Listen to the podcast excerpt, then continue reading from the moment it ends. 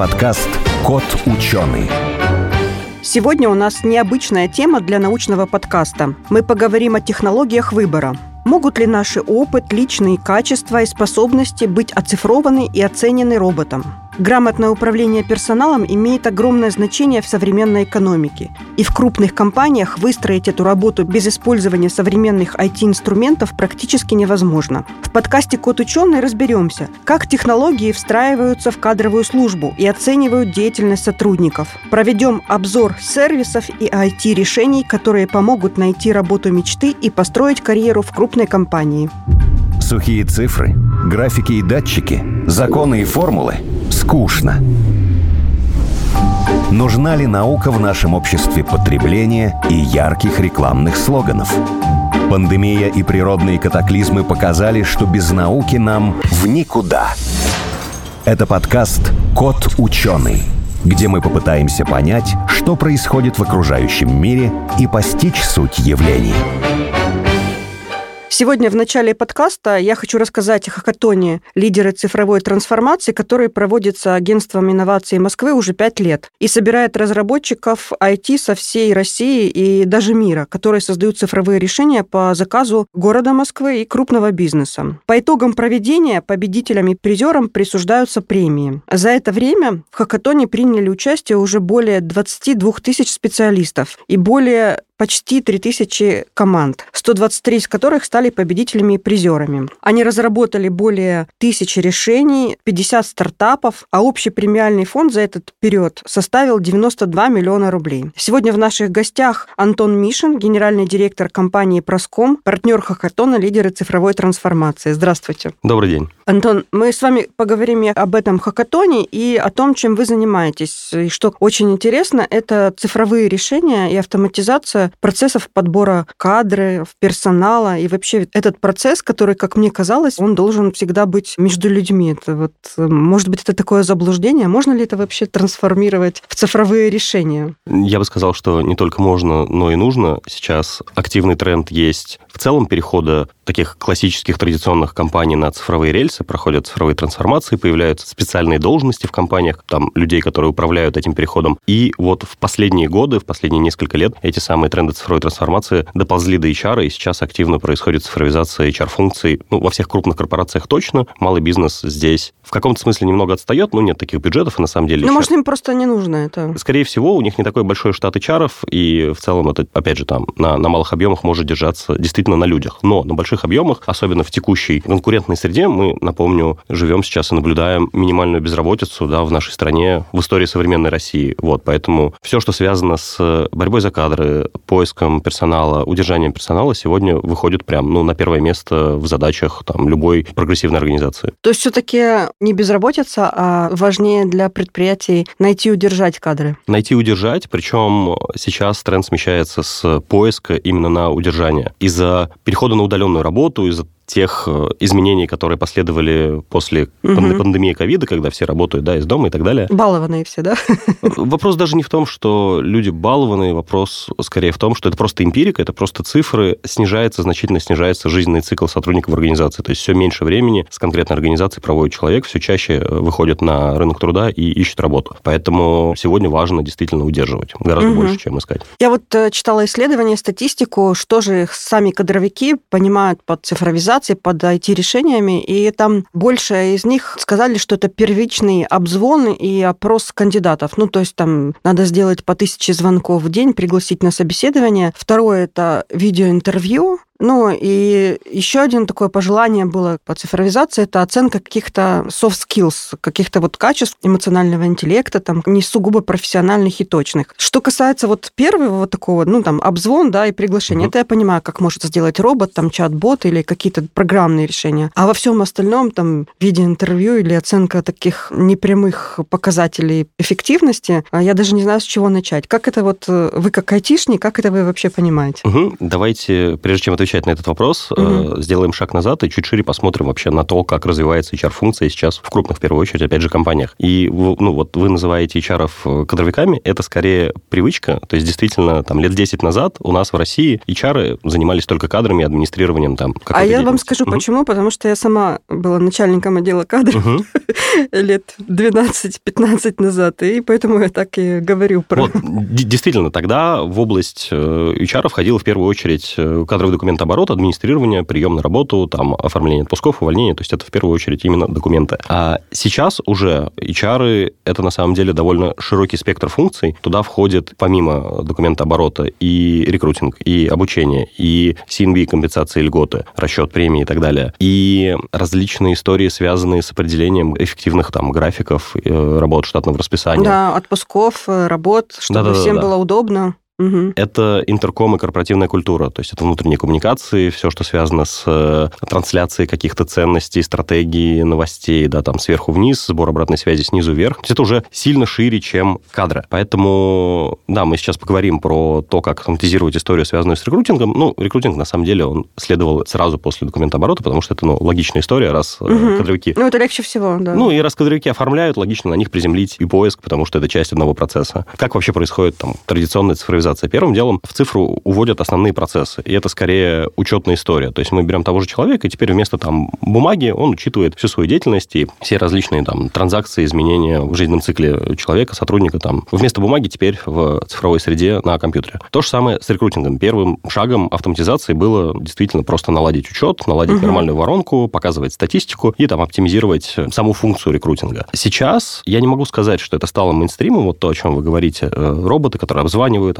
автоматическое проведение видеоинтервью, это скорее такие попытки перехода туда. То есть это очевидный следующий шаг. В целом угу. мир между... Это были запросы от угу. HR. Это я говорю не мейнстрим, может быть, это запросы, может быть, действительно в будущем. Сейчас уже есть такие решения, угу. действительно. В целом роботы, то, что называется сегодня искусственным интеллектом, ну, мы с вами понимаем, что это не совсем интеллект, это просто такие достаточно сильно развитые айтишные решения, которые могут там сложные вычисления немножко изменяться со временем. И эти решения уже позволяют там анализировать довольно большой пласт информации из внешнего мира, текст, голос, делать какие-то выводы. Здесь, в отличие от человека, который закладывается своим опытом себе на подкорку какие-то навыки, какие-то решения, дальше их воспроизводит, машина может обрабатывать гораздо больше поток информации. И в целом, если ей вгрузить успешные кейсы успешных кандидатов, неуспешные кейсы там, неуспешных кандидатов, она, на самом деле, даже лучше человека сможет определять, да, там, по конкретному человеку, в какую группу он с большей вероятностью попадет, в зависимости от того, как он себя ведет, как он общается, какие термины использует, какой у него там трек э, по резюме предыдущий. Угу. Вот. Это все данные. Как я уже сказал, роботы хороши именно тем, что они могут в единицу времени обрабатывать сильно больше информации, чем человек. Поэтому, да, действительно, такие решения уже есть. Мир туда двигается. Это не стало еще мейнстримом. Это скорее игрушки, я бы так это назвал. В хорошем смысле этого слова. Отдельных компаний, это эксперименты, пилоты. Но там я не видел, например, большой аналитики пока на рынке, даже общаясь с теми компаниями, которые подобные инструменты внедрили, а, стало лучше, стало хуже, насколько там увеличилась удовлетворенность сотрудников, насколько увеличилась там а, жизненный цикл lifetime, насколько за счет оптимизации вот этих операций, да, и перевода чего-то э, от человека к роботам смогли сократить отдел рекрутмента. Этой статистики я, честно говоря, не видел пока в открытых источниках. Вот поэтому я, ну, из того, что вижу на рынке, скорее считаю, что это вопрос какого-то будущего, а не сегодняшнего дня. Хотя, опять же, такие решения уже пилотируются. На ваш взгляд, наиболее проекты интересные, которые вам удалось реализовать, ну или с которыми вы сталкивались? Угу. Давайте расскажем про наши проекты. У нас было три очень похожих для совершенно разных э, клиентов, но очень похожих историй. Мы делали рекомендательные сервисы по управлению персоналом. То есть мы собирали данные из огромного количества источников. Это и ручной ввод, и интеграция с разными системами, где эти данные собираются. И это данные не только по людям, это данные там по эффективности компании в целом, отдельных отделов и так далее, по производительности этих людей. Самый, наверное, громкий наш проект, который мы делали в ковид, так получилось, вместе с одним из крупнейших ритейлеров нашей страны, мы помогли им за счет вот этого рекомендательного сервиса, за счет как раз инструментария там с искусственным интеллектом, который анализировал большие, там, ну, очень большие объемы информации, мы рекомендовали директорам магазинов, как, собственно, выстраивать свое штатное расписание, кого в какой момент времени выводить на работу, чтобы получить наибольшую эффективность по тем параметрам, которые там стояли э, целями у директоров магазинов, у самих магазинов. А пожелания самих работников учитывались или нет?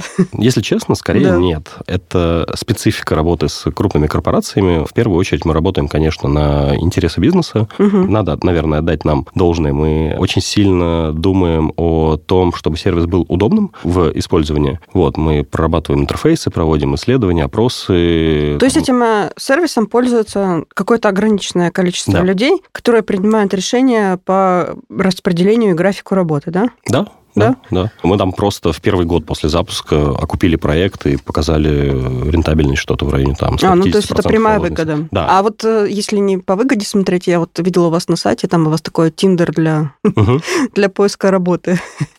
Не совсем Что для это? поиска, там Тиндер был для проведения собеседований, то есть угу. еще до, опять же, ковида, до того, как все ушло в удаленку, в дистанционный формат проведения интервью собеседований, мы помогали рекрутерам более эффективно проводить в потоке интервью. Они, собственно, заводили заранее важные там вехи, вопросы, которые надо проговорить с кандидатом, и, запуская приложение, начинали проводить интервью, приложение записывало голос, который потом переводился в текст, ну, на той вехе, которая сейчас обсуждается. И по итогу обсуждения там того или иного вопроса, собственно, рекрутер там смахивал влево-вправо, отмечая там... Сердечки про... ставила ну, что-то вроде, что вроде да? того, да, прошел кандидат этот вопрос То есть нет. получается, что программа записывает звонок, да, по телефону? А, там был не звонок, опять же, мы это делали еще во времена, когда угу. звонки были не столь... Ну, так я говорю, угу. что, в общем, да, допустим, э, звонок рекрутера по телефону, да, кандидату записывает, расшифровывает его речь и делает выводы о соответствии, несоответствии должности? Не совсем так. Мы расшифровку речи просто прикладывали в качестве дополнительной информации, чтобы можно было вспомнить, почему поставлено сердечко, не крестик. Угу. Вот. Э, эта расшифровка была, ее же можно было потом распечатать в PDF-ке, положить на стол там руководителю для того, чтобы он сравнил э, определенные определенных кандидатов. Рекомендаций там как таковых не было, то есть мы все равно делали сервис в данном случае для рекрутеров, и они сами отмечали «да», «нет». Угу.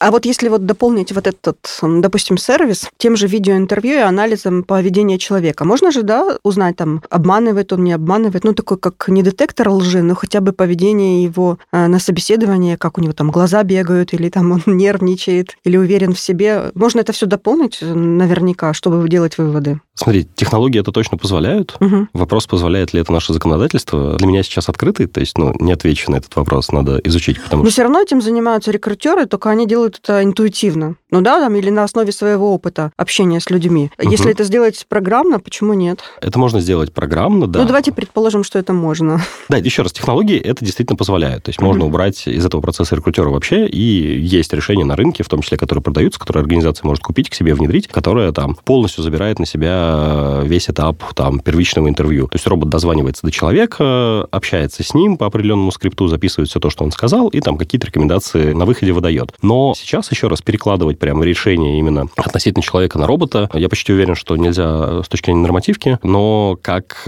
система поддержки принятия решений для рекрутера, который потом видит все это, да, и ну, то, то есть дополнительно, да? Да, чтобы, да, это, да, дополнительная история. Если есть какие-то сомнения, допустим, да, как это сделать э, программно? Давайте вот немножко вот об этом. Давайте я не буду погружаться глубоко в техническую часть, но в целом это довольно распространенные уже сегодня алгоритмы по обработке речи. То есть, ну, здесь на самом деле две технологии применяются. Первый – это перевод голоса в текст, и, ну, мы с этим сталкиваемся каждый день, да, там наверняка шлем в, в каких-нибудь мессенджерах вроде Телеграма своим друзьям, знакомым голосовые сообщения, и да, вот премиум Телеграм умеет их расшифровывать, Яндекс умеет расшифровывать. То есть, ну, таких сервисов уже в целом довольно много. Угу. Не надо там изобретать велосипед, использовать свой, можно там просто по подписке, если мы разрабатываем подобное решение, взять этот вот голосовой анализатор уже готовый. Вторая технология, которая здесь применяется, это после того, как все переведено в текст, это, собственно, анализ речи и там поиск каких-то зависимостей, формирование каких-то выводов, наблюдений. Это чуть более сложная в данном случае технология. Ее нельзя уже взять готовой с рынка. Насколько угу. я сейчас знаю, да, таких прям решений нет. Ну, просто мир, ну, То есть это анализ текстов и делаем вывод о человеке? Делаем вывод о человеке, да. Но чтобы машина могла делать вывод о человеке, как я и сказал, надо в нее вгрузить довольно большой объем данных на то, чтобы эта машина обучилась. Угу. И здесь основной вопрос, основная сложность будет в том, где этот набор данных взять. У нас есть свое решение, которое, собственно, анализирует резюме и выдает, знаете, есть банковский скоринг, где там каждому человеку присваивается определенный балл, и в зависимости от этого ему там готовы, не готовы предлагать кредит или там те или иные условия для этого кредита дают. То же самое у страховых есть. Мы сделали там плюс-минус те же самые технологии, положили на анализ резюме, и мы скорим с помощью нашего продукта кандидатов по резюме. То есть туда вгружается резюме, и происходит там типа определенная оценка, насколько этот кандидат подходит. А мне казалось, что резюме это такая скучная вещь, там просто родился, учился, работал, что там еще можно такого, что-то можно проанализировать, чтобы сделать по нему вывод. Это может быть и скучная вещь, но это на самом деле основные факторы, которые там определяют, будет человек успешным или нет. То есть, ну, все Например, например, а что там, какие там нюансы могут быть, которые а... может заметить даже робот? Срок работы, как часто меняет, перерывы ага. в местах деятельности, различные регионы, то есть человек скачет, отсутствие результатов, э, то есть он просто процессы пишет. Это название конкретных компаний. Но в данном случае, собственно,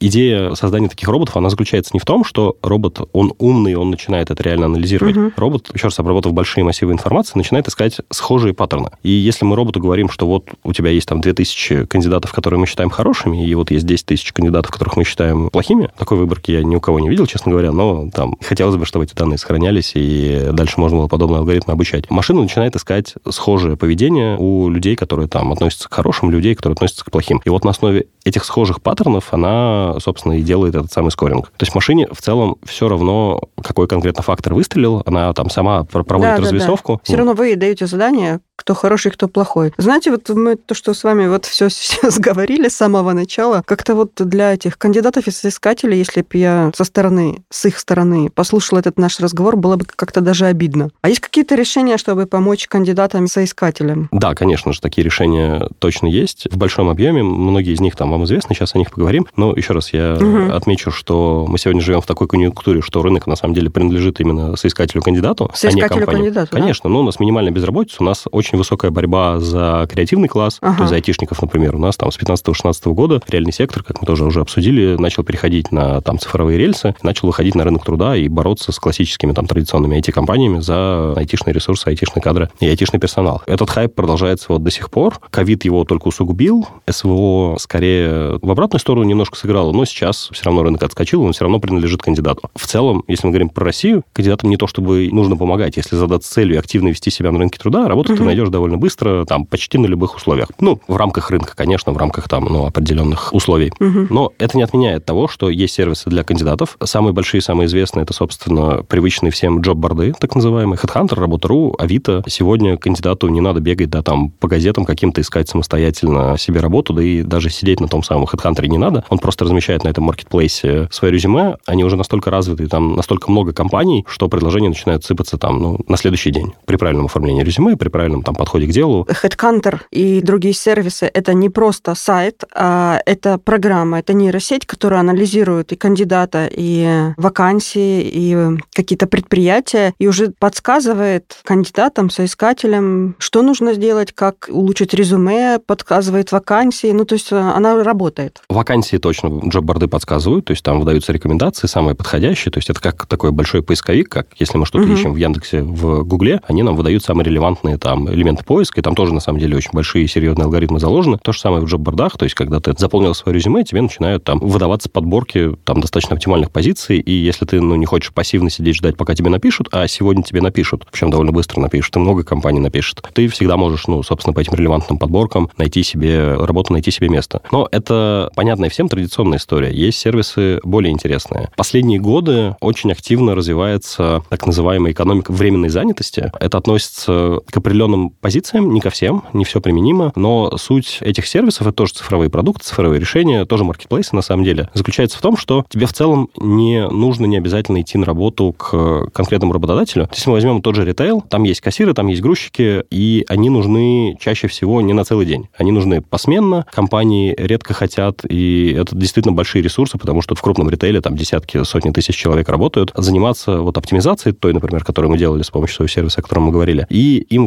покупать этих людей чуть дороже, но всю административку и весь вот этот вот балансинг ресурсов оставить на какой-то другой компании. И таких сервисов сейчас довольно много. Там самый, наверное, известный, самый громкий гигант называется. Собственно, да, туда могут приходить кандидаты, оставлять туда свое резюме, проходить определенную там процедуру проверки, после чего компания, сервис начинает рекомендовать им, собственно, определенные ставки, определенные слоты работы, и они могут работать у дома, и не надо кататься полгорода проезжать, чтобы работать в конкретном, да, там, магазине, потому что, ну, кассир, он на самом деле плюс-минус везде кассир. То есть сервис-гигант это для временной, для подработки, для неквалифицированной работы, для посменной работы, да? Для посменной, да. Угу. Там есть и квалифицированные истории, есть э, неквалифицированные. Ну, понятно, что есть разные. Угу. Основная история в том, что как раз она временная. То есть мы берем весь тот персонал, который не нужен вот от там с 9 до 6, условно, как это принято, ну или даже на большее время, а который нужен именно посменно. И за счет масштаба, на самом деле, эти сервисы могут более эффективные графики работ предлагать кандидатам, потому что, ну, кандидат теперь работает там не на одного ритейлера, а на трех ритейлеров. Все магазины магазины рядом с домом, и вот, ну, как бы они могут забить эффективно свой день, потому что один ритейлер может предложить, не знаю, только утренние какие-то часы, и дальше, ну, кандидату можно просто отдыхать, э, сотруднику. Вот. А когда у тебя есть три рядом стоящих магазина, ну, там с гораздо большей вероятностью у тебя там может забиться весь день, ты будешь получать большие деньги, тебе будет более комфортно, потому что не надо ездить там куда-то далеко для того, чтобы это второй слот там занять, не тратить на это время. Вот, это прям хорошие инструменты для вот временной занятости, и это сейчас там вторые по объему, если мы возьмем HR рынок, вот сначала идут джобборды,